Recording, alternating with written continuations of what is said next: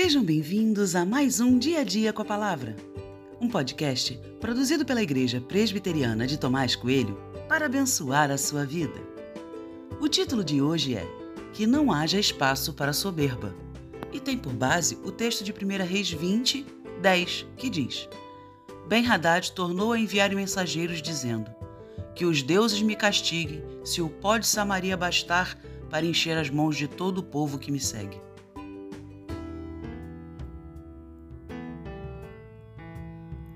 Olhando este capítulo de 1 Reis 20, fico a pensar quem é o mais problemático: Acabe ou Ben-Hadad? De um lado temos Acabe, completamente sem noção da realidade, homem que mais temia aos homens do que a Deus. De outro lado temos Ben-Hadad, um maníaco por poder. Mas nesse texto focarei em Ben-Hadad. Ben-Hadad tinha diante de si um reino imenso.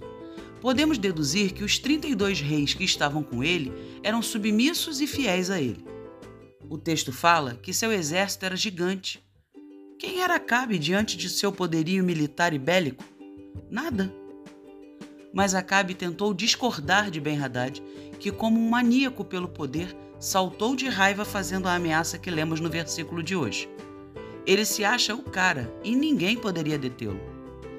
Ben-Hadad é soberbo, arrogante, metido, orgulhoso e um monte de outras coisas. Mas esses pecados são apenas pecados de Ben-Hadad? Temo a dizer que não. Você já se sentiu afrontado? Sua reação foi como Ben Haddad ou como Jesus, que simplesmente não fez nada. Percebe que somos tentados a parecer com um homem como Ben Haddad? A soberba é pecado que bate a porta muitas vezes. Construímos nosso próprio império e ficamos bravos quando alguém o ameaça. Uma oração me vem ao coração nesse momento. Tem misericórdia de mim, Senhor que não haja espaço em meu coração para soberba.